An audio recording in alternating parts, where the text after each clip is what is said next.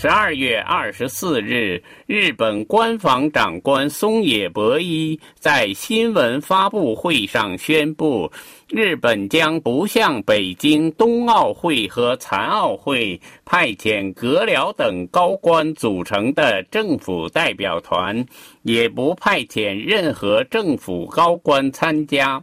在政府内部，原本有一些看起来可以两边都不得罪的策略。其一就是派遣体育厅长官市府广治出席的想法，但是这次政府决定也不派市府广治出席，而是派遣。东京奥运会和残奥会组织委员会主席桥本圣子，日本奥林匹克委员会主席山下泰裕。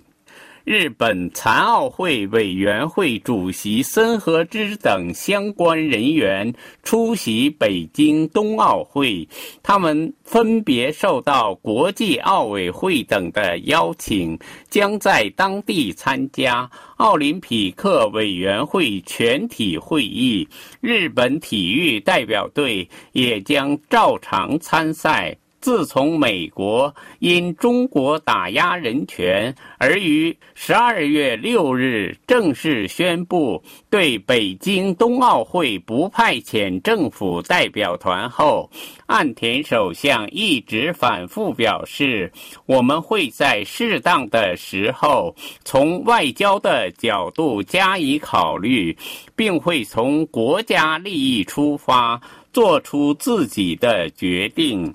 在二十一日的新闻发布会上，他对相关问题仍然保持谨慎态度，称在目前的情况下，我想综合考虑各种情况来做出决定。不过，日本政府二十四日公布的最终结论是不会派遣任何政府官员。前一天，岸田首相走访了前首相安倍晋三议员会馆的办公室。据说，安倍在这次会谈中提出早期宣布外交抵制的方针。其原因是，政府代表团即使一个人参加了北京冬奥会，也会向国际社会传达一种容忍中国打压人权的错误信息。安倍所代表的是整个自民党内外交势力的声音。安倍晋三的得意门生高市早苗到处宣传对北京冬奥会进行外交抵制。十二月二十三日，自民党外交小组委员会和外交调查委员会向日本外务省提交了一份文件，要求尽早发表外交抵制的声明。从而向政府施加压力，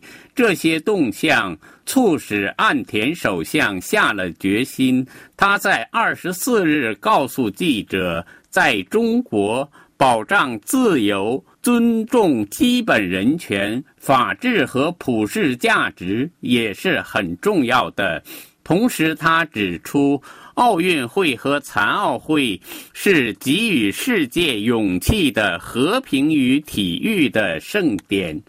但是日本还是派遣奥运和残奥相关重要人士出席北京冬奥会，采取的是一种软着陆的方针。看来，日本对冬奥会的这一表态，并没有得罪中国。中国外交部发言人赵立坚十二月二十四日表示。中方欢迎日本奥委会等有关人士及日本运动员来华参加北京冬奥会和残奥会，关注日本政府有关表态。以上东京专栏由法广特约记者楚良一撰播。